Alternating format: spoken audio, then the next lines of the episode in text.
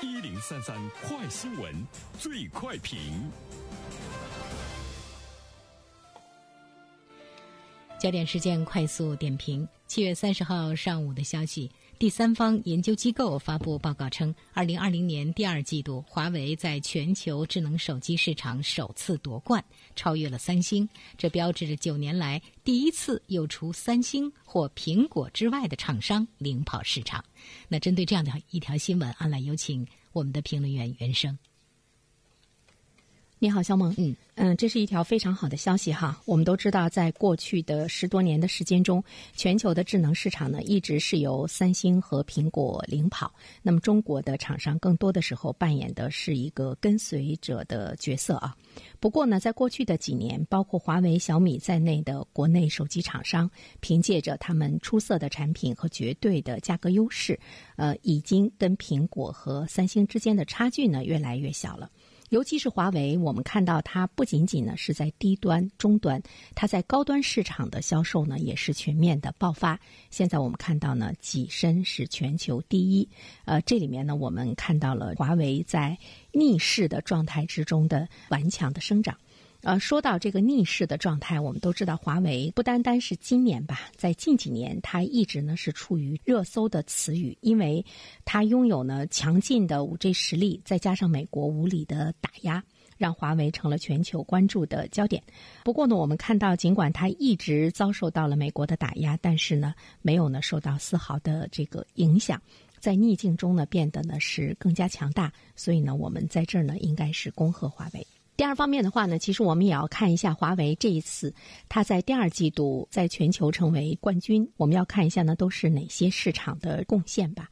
其实呢，华为它自身纵向的这个比较的话呢，它是同比下降的啊。第二季度华为。全球智能手机出货呢是五千五百八十万台，同比呢下降了百分之五。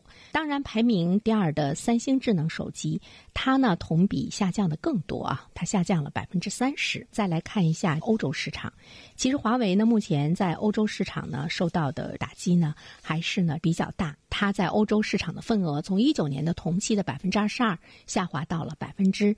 十六，一方面呢，是因为它被限制使用谷歌服务啊，失去了欧洲市场的广大用户；另外一方面的话，我们也会看到，在未来，尤其是英国呀等等这样的国家，对华为整个销售和成长的一个扼杀。其实，华为呢，在第二季度取得如此好的成绩，百分之七十呢，是来自于我们的。国内市场，就是说，中国的消费者为华为在第二季度取得如此骄人的成绩，呃，贡献了特别大的力量。因为在中国来说，百分之七十以上的智能手机都是在中国大陆销售的啊。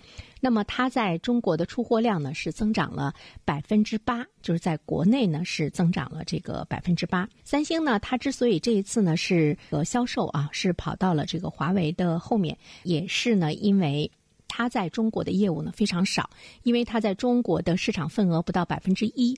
它的核心市场呢，像这个巴西、印度、美国和欧洲，都受到了疫情爆发和随后的封锁的严重的破坏。在这里呢，我们也会注意到呢，比较专业的人士的一些分析，也是呢值得我们去思考。说对于华为来说，这是一个非常了不起的成绩。在一年以前，很少会有人预测到。但是呢，我们应该冷静客观的去看待的一个事实就是，如果不是新冠疫情，这样的结果呢，几乎呢是不会发生。因为华为它充分利用了中国经济复苏的机会，加速发展智能手机业务。比如说，我们刚才说到的三星，在中国它的业务呢就是非常少。果啊，这个疫情慢慢慢慢的得到了一些控制，市场呢逐步的开始有一些回升的话，那么对于第一名的华为来来讲，它能不能？长期的保持这个领先的这个地位，我们也看到很多的业内人士呢，他们保持一种呢比较中立的态度，认为呢华为在欧洲等关键地区的市场渠道合作伙伴，目前呢对于华为来说呢越来越谨慎，以采购更少华为的产品和引进新品牌，降低呢风险。仅靠中国的实力，是不是可以完全来维持华为全球第一的这样的一个排名？当然呢也是这个拭目以待。但是呢，我觉得每一个人不得不承认，任何一个产品，当你打开了中国市场。当你开始呢，在中国这个广大的消费市场呢占有优势的时候，那么你在全球的这种竞争力呢，恐怕也就是不言而喻了。其实接下来呢，我们更多呢会关注到，就是因为华为它受到了美国政策的限制啊，包括美国一些盟国的政策的限制。那么接下来呢，在海外市场的经营会越来呢越艰难，这个呢是一个不争的事实。最后一点呢，我们想说的是。其实华为呢，在未来来讲，它的这个五 G 技术啊，在全球呢已经是领先。那么它的五 G 手机的销售，在国内呢也是排名第一。所以呢，在未来来说，五 G 呢是接下来发展主流方向。任何的手机厂商想要不被淘汰的话，在这方面的这个技术呢，应该呢是下功夫，就是争夺五 G 市场呢是新一轮的目标。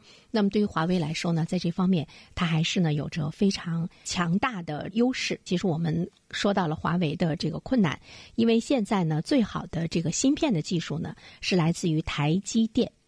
呃，如果没有台积电合作的话呢，华为手机的出货量可能还会呢下降呢一部分。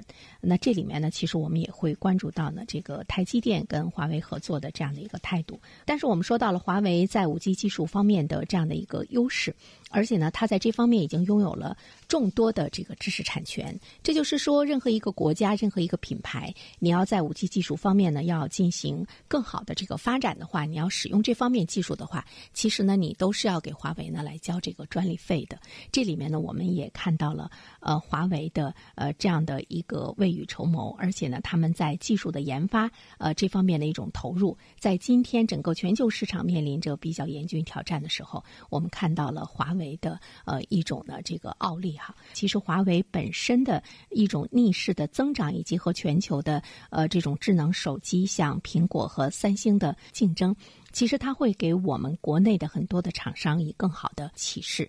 另外一方面，刚才我们说到说增长百分之八，更多的呢是来自于国内的这个消费者。我们也看到了周围有越来越多的这个朋友在不断的呢使用呢这个华为手机。所以说呢，我们想说的是，如果我们有自己的。国产的品牌，它拥有全世界领先的这样的一个技术，它又是我们自己的这么好的一个企业。同时，我们有看到，在今天这种严峻的状态之中，它受到了美国和欧洲市场的这个打压的话，我们在想，如果你要想再选择一部手机的话，为什么不去考虑华为呢？